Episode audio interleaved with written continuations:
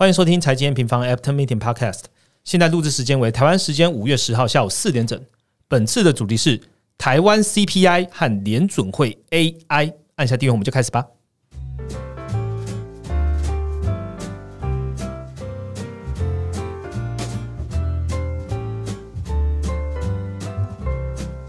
Hello，大家好，我是财经方的 Roger 哦。大家听到本周的主题呢，是不是觉得怪怪的啊？没错，这是我硬把它兜起来的主题哦。因为今天有两个蛮有趣的主题，想要一次跟大家来聊一聊。那其实也是最近呃市场蛮多呃听众朋友或是投资者都在关注的两个。呃，一个是台湾的 CPI 然后然后另外一个是 AI。那我们先讲台湾 CPI 好了，就是呃上个礼拜台湾公布了四月的 CPI 嘛，那应该大家都知道，年增率二点三五 percent，基本上就差不多啊。那里面有一个重要的民生物资涨幅呢，涨了七 percent 哦，所以这个数据看起来好像涨得蛮大的哦，但跟其他国家比来又还好。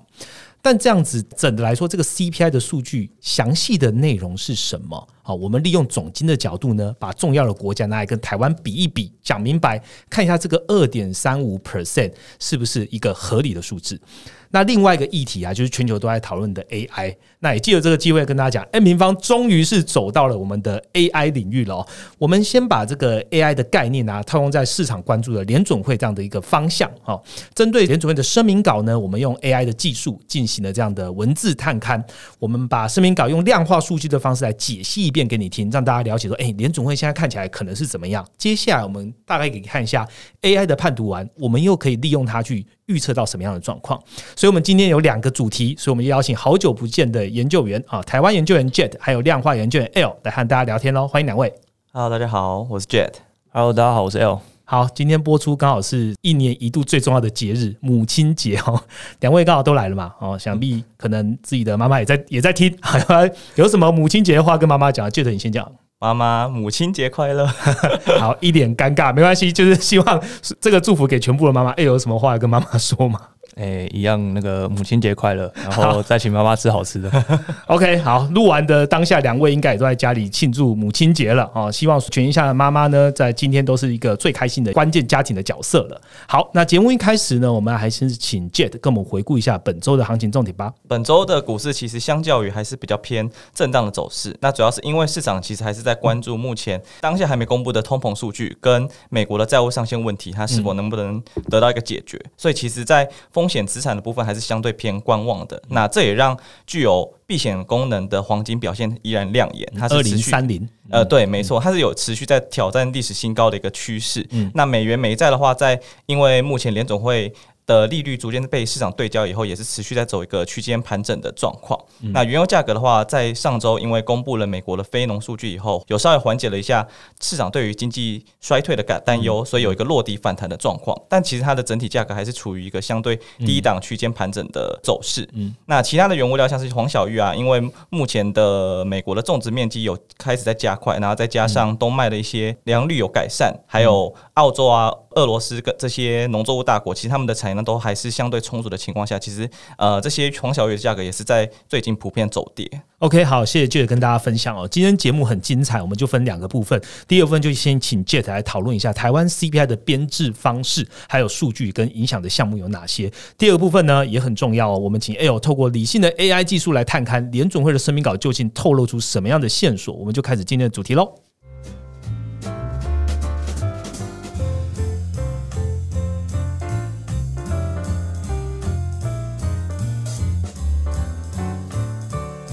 好的，进到我们第一个主题了。第一个部分呢，我们就来聊聊 CPI。这跟你我的日常的生活其实都非常有感啊，尤其是这几年通膨这件事情，应该是呃从八岁到六十岁可能都知道的问题哦。那讲到通膨，我们就从数字看起。这个 CPI 不管美国、台湾或是各个世界政府的机构哦，他们的编制概念呢，虽然概念差不多，可是细节呢跟数字。出现的这个方式啊，出现的这个数值呢，也有些差异。那我们不能直接拿这样 CPI Apple to Apple 比较。那同步呢，我们的研究员 Jet 呢，也出了这样 CPI 的快报。我们第一就先来问一下哦，台湾通膨 CPI 的权重，我们是怎么编制的？那简单跟我们介绍一下编制的方法吧。好，那台湾的 CPI 编制的方法，它为了要跟国际的通膨有可比性，所以其实主计处它是采用国际劳工组织跟联合国这些国际组织共同制定的一个消费者物价指数的手册来进行编制。那其实如果有学过总体经济学的听众的话，应该都会记得，其实在总经课本里面提到 CPI 的时候，它的概念就是要衡量在固定品质、固定数量的条件下，不同时间点你在购买一个。商品或者是服务，它的物价变化。那为了要更贴合这些物价，它能够符合居民他平常的消费状况的情况，它会根据调查的一些呃家庭支出模式跟水平来进行。CPI 的权重决定，嗯，例如如果我们去观察美国的消费支出，可以发现到房屋的占比是最大的，大概占了三十四个 percent。那其他依序就像是交通啊、食物等等的。那 CPI 的权重基本上也是跟循了这个排序跟权重。那回到台湾的话，台湾在家庭支出中，在住宅服务、水电瓦斯这个项目是作为最大的占比。那如果再加上家具设备跟一些家务服务的话，其实整体跟住宅相关的消费。呃，支出就占了二十七个 percent。那食品饮料虽然它占比只有十六个 percent，但因为其实目前现代人的饮食习惯开始改变，很多人都倾向于更多的外食。所以，如果我们再去加上跟外食有关的餐厅啊、跟旅馆的这些消费比重的话，其实台湾人在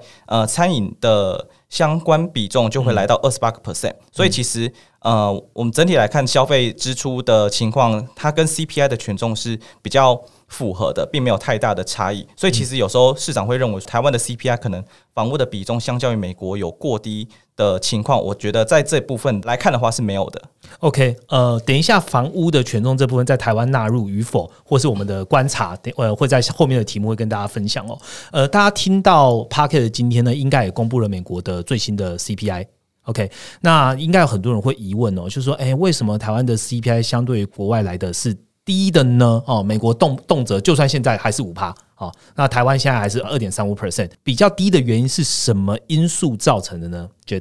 呃，对，会有这个疑问，是因为其实台湾我们是高度依赖海外的一些矿物啊、能源跟一些农产品，所以理论上我们是很容易面临到输入性通膨的压力。但其实观察去年在大家通膨飙涨的时期，其实台湾的 CPI 最高也只有三点六个 percent，那这个数字是远低于欧美国家的通膨。那其中原因就是因为政府的。对于物价的介入，其实它有程度上的不同。例如，在台湾过去二零零八年的时候，为了因应通膨的波动，它有启动了一个叫做稳定物价小组，是借由去监督物价的波动，来去采取一些应对措施，像是去缓涨。油电燃气的费用，或者是去减征汽柴油的货物税，还有针对黄小玉的进口去免除一些营业税等等的，其实都是可会去实施的措施。呃，美国的话，其实它虽然各州之间它对于燃气啊跟电器的定价方式都不太一样，但基本上它都是遵循自由市场的机制，是，所以它是依照市场的供需去进行定价的。那如果我们去比较台湾跟美国的平均电价，就可以发现到，其实美国的电价涨幅相较于台湾会有更明显的波动更大。对，没错。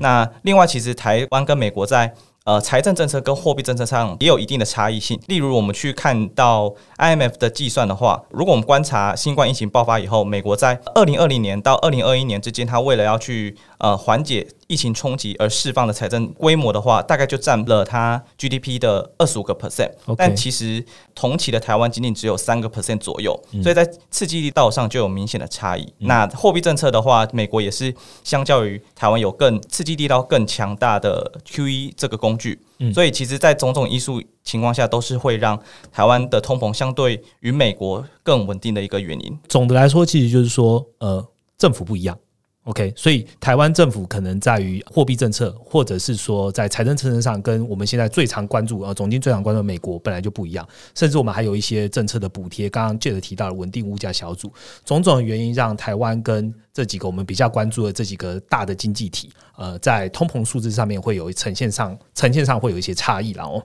那我我想要在更贴近民生问题来问一下了。先前台电有公告嘛？哦，四月起的平均电价涨幅十一趴。那前阵子还有呃大家讲的鸡蛋荒啊，鸡蛋的问题。那不知道大家有没有买到鸡蛋啊？这这个这个问题不用问了。我想问的就是说，像这种鸡蛋价格啊，或者电价上涨啊，是不是就代表着 CPI 也会跟着同步上涨呢？在台湾来说，呃，对，因为蛋价它主要的初始原因是因为去年供应链问题，再加上乌俄战争突然爆发，所以导致呃去年的饲养成本是有明显的飙升。那又加上其实下半年台湾本土又爆发禽流感，所以导致有蛋鸡的大规模扑杀，其实都让目前的蛋价为什么会居高不下的一个原因。那因为饲料成本它目前还是偏高的状况，所以其实蛋农它还是倾向于去减少供应，所以也导致缺蛋的状况目前还是相对严重。也因此我们要。到国外去进口更多的鸡蛋，嗯，那这也让去年蛋类的 CPI 其实就上涨了超过二十六个 percent，但其实整体的 CPI 仅仅只有涨不到三个 percent。哦，对，那这个争议最主要的原因就是因为，呃，鸡蛋它作为居民他最常食用的食品，我们会对对它的物价变化感受度会相对更高一些。那加上多数的台湾人就是因为已经吃外食吃习惯了嘛，那其实这些外食啊，这些外送外卖又很容易因为蛋价的呃价格而去调涨。嗯，但事实上我们在鸡蛋上的花费是非常小的。那在食物类的占比中，它只有占一个 percent 左右啦。那这也是为什么其实鸡蛋的涨价其实对于整体的 CPI 它没有影响没有那么高的原因。嗯，那另外如果讨论到就是四月最近调涨了电价的影响的话，在今年第一次电费审议会上，就是经济部它决定在四月的时候把全国的电价平均调涨十一个 percent。那这对于 CPI 又有什么样的影响？我们其实可以看到最新公布的四月居住类电费物价，其实它的年增有略微上升到二点八八个 percent。但其实因为它的占比在居住类的项目中只有五个 percent，所以其实对于整体的 CP 正贡献并不高。那根据台电的估计的话，调涨电价其实对于整呃全年的 CPI 也只有零点二 percent 的影响。所以其实整体电价调涨的幅度也没有到太高的原因，所以。电价对于 CPI 的影响其实没有想象中的来的大。是，那如果我们要去细究电价对于一些产业啊或者是企业的影响的话，我们可以去看一下这次调涨用电最凶的就是在工业用电大户，因为他们的调幅最高是涨了十七个 percent。这一次的调涨好像主要。呃，成本比较会有明显的提高，应该是工业用电，对吗？对，它就是针对一些呃特定高压的一些用户来进行调整。嗯，那如果我们要去观察这些用电大户的话，其实我们可以发现到制造业是用电量最大的类别，那其中又以。半导体制造是作为为首的电子产业，是用电最大宗。是那我们其实都知道，台积电啊、联电跟世界先进这些晶圆厂，其实它都是相当耗电的一个产业。对，但如果以台积电为例的话，我们去估算今年台积电可能的用电量，然后再去计算调整后的电价后，发现到其实台积电它预估今年要多付电费成本，大概就是呃一百二十亿左右台币。那听起来好像很高，但其实这个数字占它的营收也只有不到一个 percent 左右。OK，对，所以其实对于台积电的。个营运呢，或者是一些获利没有到影响太大，而像是如果要讨论到其他电子业的状况的话，虽然不同的状况可能会有大概四到五个 percent 的差异，但我觉得整体而言，其实本次的涨价对于台湾电子产业的。获利啊，或者是营运，其实影响我觉得都不会到太大。OK，好，其实简单来说，就是刚我们呃民生最 care 的可能是鸡蛋问题啊，或电的问题，但是它在整体的 CPI 权重里面其实没有占到非常的高。刚刚记得已经提到了哦，就是鸡蛋在食物类的权重就是一点二 percent，那电价里面在居住类啊占了五 percent 左右，那更不用讲到在整体的 CPI 呈现出来的数字了。那刚刚估算用现在的状况来看的话，其实对于呃台湾现在的 CPI 它的贡献度哦不也不会到。太大哦，这是为什么我们 CPI 现在表现的状况是这样？那为什么大家比较有感呢？因为鸡蛋是你每天都会遇到的，所以你可能觉得哦，就有点涨价，涨了一块，可能就已经涨了 ten percent 了，所以大家会比较开始有感觉了哦。那我接下来问跟房屋的问题了。我刚刚记得其实大概分享了台湾这个 CPI 的权重，大家呃应该很多人会想好奇问说，哎，那房价应该要被纳到台湾的 CPI 里面吗？这个有没有房租通膨？现在是可能被大家低估的一个状态呢？杰。呃，对，其实从我们快报里面就有一张图，它去显示说，我们如果跟其他国家呃比较的话，房价跟房租的 CPI 之间的差异，台湾的涨幅确实是有稍微偏低的问题。那同时，其实也有论文指出说，如果你去拿五九一这类的网络平台的平均房租来看的话，其实它相较于呃，我们的 CPI 房租指数是高出将近三个百分点的。OK，对，那为什么会有这么大的差异？其实主计处因为它用来计算租金的方式是，它是跟大多数的先进国家，像是美国啊、英国还有日本是采取同样的方式，就是租金等价法来进行估算。那因为透过这方式，你其实可以去排除掉不同租房有不同品质的问题。因为我们刚刚有讲到，其实 CPI 的计算它需要考虑到的是同品质、同数量的条件。是对，所以例如说，我们租房其实有不同的地段或者是位置、屋龄、家具等等的因素，其实都是要去进行排除的。但其实五九一这个平台所列的租金本身，它就存在有高度的差异性。而且，其实这种网络平台交易很多都是为了要去换房客的一些成交资料，所以其实它调涨房租的机会又更高了一些，所以估计上它也会有比较高估的倾向。嗯，那另外的话就是本身房租它不是消费性的商品，它是被归类在资产类别房。屋嘛，对不对？对，没错。所以其实，在分类上，它像购物支出啊，或者是房价，基本上是不会被纳入呃 CPI 手册当中的，因为它不是消费性。呃，对，没错。所以其实，在分类上，它就是没办法被列入。而且，其实，在房贷啊，还有央行的利率上，因为它有具有高度的关联性的情况下，如果将房价纳入 CPI 的话，就会出现说我去调升利率，但反而让房贷。呃，支出就增加呃、增加，嗯又导致呃通膨上升的一个窘境。那这跟央行的呃政策目标其实是有冲突的，所以其实目前其实很少国家会把呃房价纳入 CPI 的这个方法。嗯对，当然回归到土地处，它去采样的这些住房，其实它也有一些稍微有些问题，因为它为了要维持资料品质，尽可能。达到一致的目标，所以在台湾这种相对租屋市场比较不健全的情况，因为大家都知道台湾的租屋黑市是相对比较大一点的，所以确实在这样的情况下会容易出现一些调查性的误差，而这也会是让台湾房租 CPI 相对比较低的可能性原因之一。所以其实采样范围确实是一个值得去改进的一个问题啦。但如果要说目前就要把房价纳入 CPI 的话，我觉得还是比较不妥当的一个决定。OK，好，谢谢 Jet 哦。呃，最后一题跟 CPI 有关，我要来问一下。我们从年初看到现在了，其实通膨啊，台湾的 CPI 的数字其实是缓步的下滑，呃尽管三四月就是保持没有太大的变化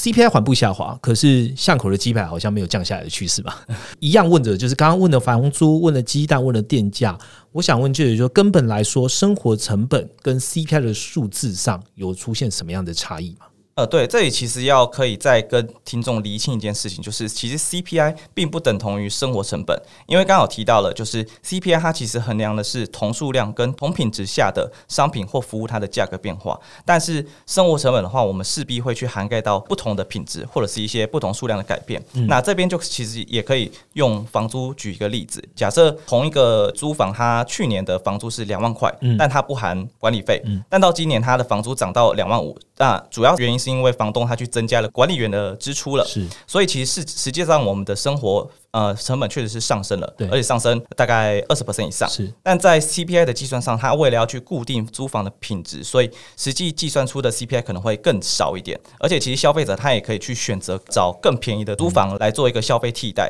那这些支出的变动，其实它都不会反映到通膨数据上。对，而且有趣的是事情是，过去有很多研究都指出说，其实，在心理上面，民众对于通膨的感受度往往是超过呃政府发布的 CPI 数据，因为民众。呃，对于物价的感受度最高的，会是在他们比较经常购买的商品，像是刚刚有提到的蛋类啊、蔬菜啊、水果、外食等等的这方面。所以其实你跟通膨有个距离感的，其实它有统计上的一个问题，还有一些心里面的因素，其实都有的。OK，好，谢谢 j 的跟我们分享哦。那这是我们用总经的角度去评估说，哎，台湾的 CPI 究竟是怎么算的？那台湾跟国外这样的指数编制的差异是什么？那如果你自己心里也有针对针对房租哦，你自己有一套逻辑，或是你有很好的一个房租的计算，想要跟大家分享的话，欢迎可以到我们的这个今天抛出来这个 p a c k e t 下方的 Facebook 留言，或者是直接评论在我们 p a c k e t 下方，我们用理性的方式来讨论说，把这个房租有哪一些要素考虑进来之后，你认为是一个比较符合计算 CPI 的方式，都欢迎来告诉我们哦。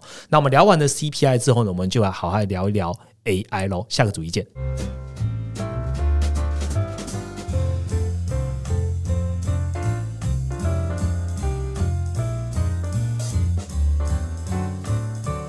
好的，进到我们第二个主题哦。第二个主题呢，如同我刚刚前面跟大家分享的，M 平方呢开始进入到 AI 的时代。那 AI 有非常多非常多的东西是 M 平方值得去探究，并且去把它转化变成服务的。今天等于是我们的第一集好了。第一集呢，我们针对大家最 care 的一个报告哦，我们利用 AI 文字探看的技术来试试看，然后分享给听众朋友，也欢迎听众朋友给我们一些回馈哦。这个报告呢，其实就是 FNC 了哦。上一次 FNC 结束之后呢，呃，我们的美国研究员 Ryan 就把声明稿的文字呢，利用我们人眼的方式、人脑的方式把它转移过来。不过我们接下来呢，请的 L。利用 AI 的技术哦，对联准会的声明稿进行文字探勘的分析，并且呢，我们提供一些量化的数据来做解析。等一下分享的内容也同步会发布在 N 平方的这个网页哦，L 也写了这样的一篇快报，所以欢迎大家点击快报，因为等一下讲的数字可能需要搭配图片，你会更好的来吸收。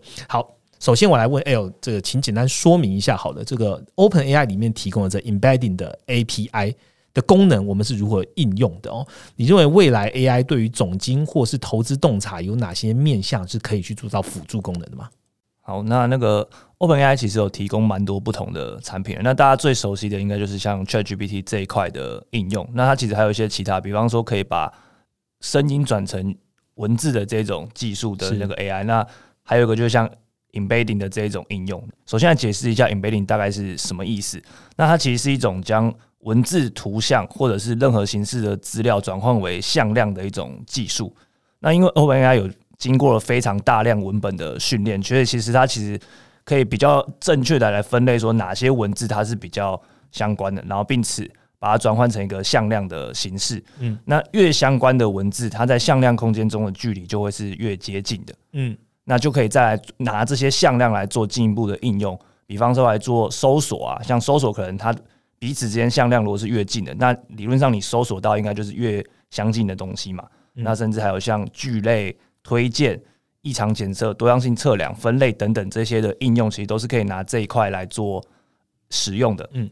那这边举一个简单的例子，像比方说，可能以前大家比较常认识到电影推荐的系统，这一套系统它其实可能也是会拿电影的类别啊、影片长度。导演等等这些不同的属性，然后把它转换成是向量。那理论上，越多属性相似的电影，应该彼此的距离也会是越近的。那越有可能，可能是你看了这一部电影之后，然后下一部他就会推荐你可能比较类似的，那也越有高几率是你会喜欢的这种电影。嗯，那 OpenAI 做的，它其实是把文本资料也能转换成向量，因为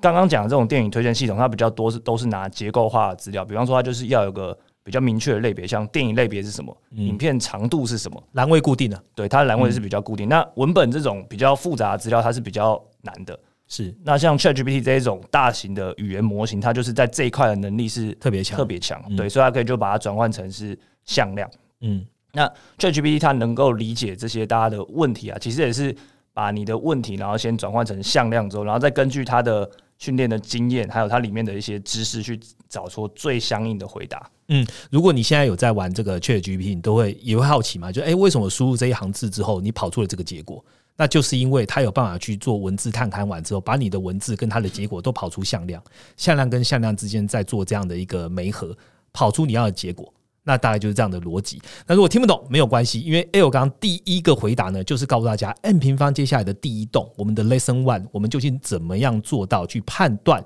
这个联准会声明稿的？那我们现在就请 L 跟大家分享一下联准会声明稿，透过你刚刚用的这样的演算，有找到什么蛛丝马迹吗？好，那这边我们就拿联准会的每一篇声明稿，然后去经由 Embedding 的。计算，然后去看说它每一篇的一致性是不是比较高的？因为刚刚有提到说，它会把每一篇声明稿，然后转换成是向量嘛。那如果它的向量越接近的话，就代表说这两期声明稿它讲的内容应该是越相似的。是。那如果差异越大的话，那相对来说，就是它可能是有要转向的迹象，所以它才有可能讲的内容会是比较不一样的。嗯。那跑出来的结果的话，其实可以发现说，在从二零一八年开始，有三段期间刚好它的一致性都是比。彼此是比较紧密的，包含像是从二零一八年起到二零二零年的三月，再是从二零二零年的三月到二零二一年底，嗯，以及从二零二二年初到现在，嗯，那这三段期间其实刚好对应了上一波升息循环的尾端，然后以及预防性降息的时期，这是第一段期间，OK，然后在二零二零年三月之后，刚好是疫情发生最严峻的当下嘛。那再来就是联准会宽松时期的这一段期间，所以就代表说这三段时期联准会每一次发布的声明稿，它的一致性都很高。对，这一段期间，要么就是一起降息的时候，要么就是在中间段是疫情发生的宽松时期，要么就是现在我们遇到二零二二年后的联准会开启的升级循环。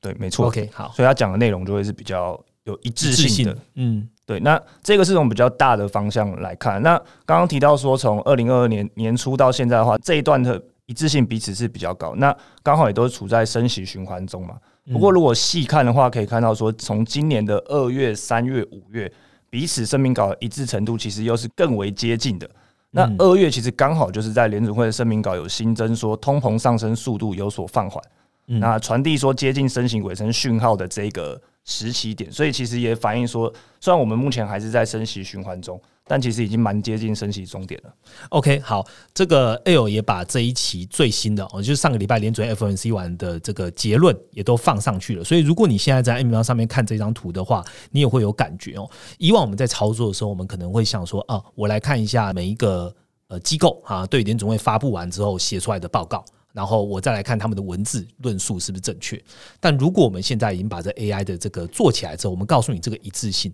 或许你不一定每一篇都要去阅读他人写的报告，你可以利用这样的 AI 帮你做第一步的判断，你就可以去想说，如果是你自己在操作，你会做出什么样的决策。刚刚讲的一致性只是我们其中一个演练。我想问 L，我们有办法除了一致性之外，再透过 AI 进一步去了解联准会它的鹰鸽派的程度吗？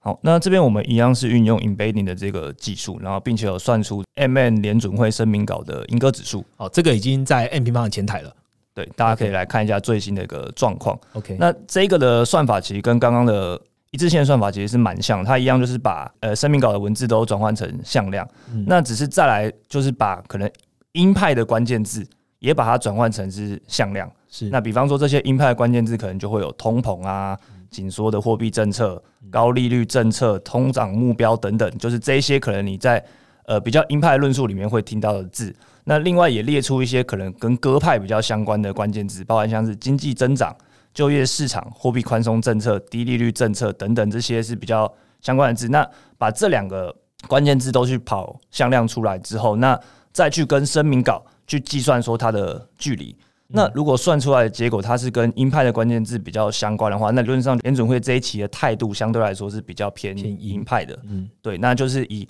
这个计算出来它的历史值。那我们并把它的历史上的最大值把它转换成是一百，然后最小值转换成是零，然后来看出它整个历史上的变化。这样所以越高代表越阴。对，没错。那越低的话就是比较隔。那来看一下最近的状况的话，其实可以看到说，从二零二零年的疫情之后，联储会的态度是明显快速的转割，就是这个指数它是处在一个比较低档的一个水位。那从二零二二年起的时候，这个鹰派程度就快速拉升。那跟跟刚刚这个一致性程度变化的时间点其实也是蛮类似的。嗯，那以目前来看的话，虽然是在升息循环，那它的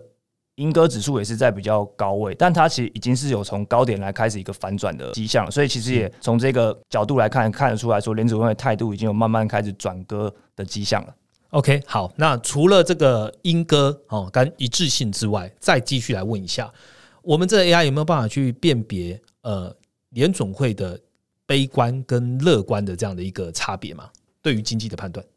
好，那这边算出来的就是 M N 联总会声明稿乐观指数。好，这是第二张图了。对 OK 这一张指数的算法其实跟刚刚英歌指数也是蛮像的，就是它这边就是拿乐观的关键字跟悲观的关键字，那分别去跟声明稿去跑它的相关性，那看说说这篇声明稿究竟是比较正面或者是比较负面的这个态度。嗯，那观察它的历史走势的话，其实可以看到说，在疫情发生的当下，其实声明稿它很明显就是掉到一个比较悲观的水位。在随着疫情稳定之后，它其实乐观指数也是有慢慢上升。那直到二零二一年底开始反转，那这个反转就是因为可能接下来通膨已经是到一个比较高的水位了，所以其实联总会已经开始用词都是转趋比较悲观的描述了。是那再来下一个转折，其实发生在二零二二年的下半年，那也就是可能升息一段时间之后，其实越来越接近升息终点。那这个时候联准会它其实态度也来做一个反转，那乐观指数它是比较往上的。嗯，那把英歌指数跟乐观指数对照后，发现其实可以有一个比较有趣的现象，就是这两张图其实比较倾向是反向变动的。也就是说，在联准会态度偏鸽的时候，它其实比较多是乐观的描述。偏 OK，阴的时候，反而是比较悲观的描述。那这有可能是因为就是在态度偏鸽的时候，其实联储会那时候是比较希望维持经济成长，就不希望是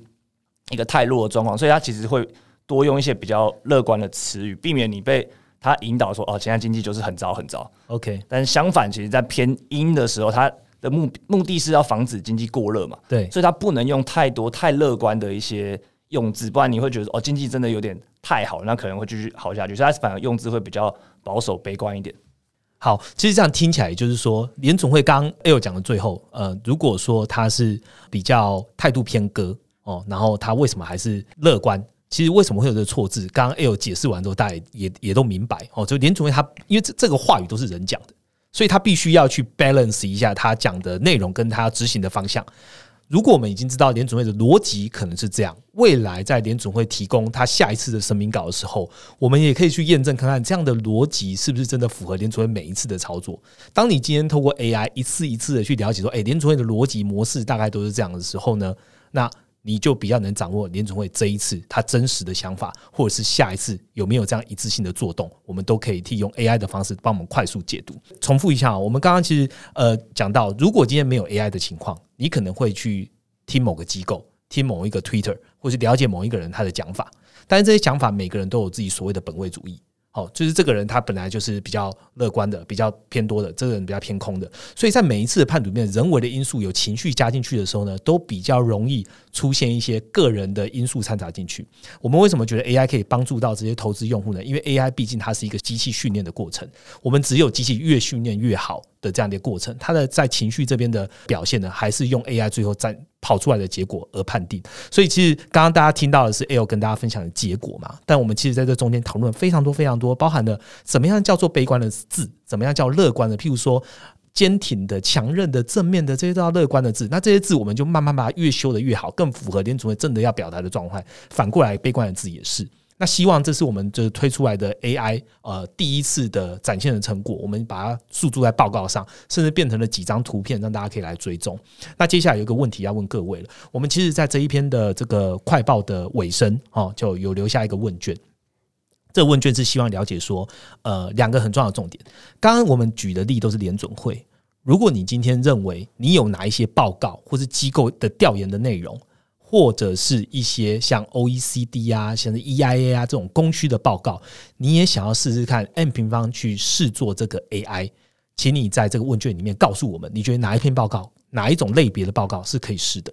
第二件事情是，N 平方未来在 AI 上面也会着重更多更多的一个功能跟新的一些服务。你有想象 AI 会怎么样帮助你在总经领域的认知，或是增加你的投资效率吗？它会是什么样子啊？也欢迎听众朋友就透过问卷的方式来告诉我们。呃，我们小朋友提醒我们，这一篇问卷我们会送书啊，书的内容就会直接写在问卷里面，然后欢迎大家直接到问卷来填写。我也把这问卷的连接直接附在资讯栏给大家可以回馈。这就是我们今天讲了 CPI 还有 AI 的两个主题了。下一集开始呢，又会进入我们的大师列车的循环了。那讲到大师列车呢，大家也会想到全球总经影响力论坛哦。接下来呢，M N 的优惠也很重要哦。我们会在这一集 p o c k e t 的下方呢，提供这个十四天。M M Prime 的体验码，那这个 M M Prime 体验码呢，你本来就可以去享用全站无限制的体验，包含的快报阅读啊，刚刚讲的这两篇快报，然后还有这个图表无限浏览啊，甚至可以使用我们的工具箱。那你还可以购买哦我们的论坛，这样总的来说折价超过一千元哦。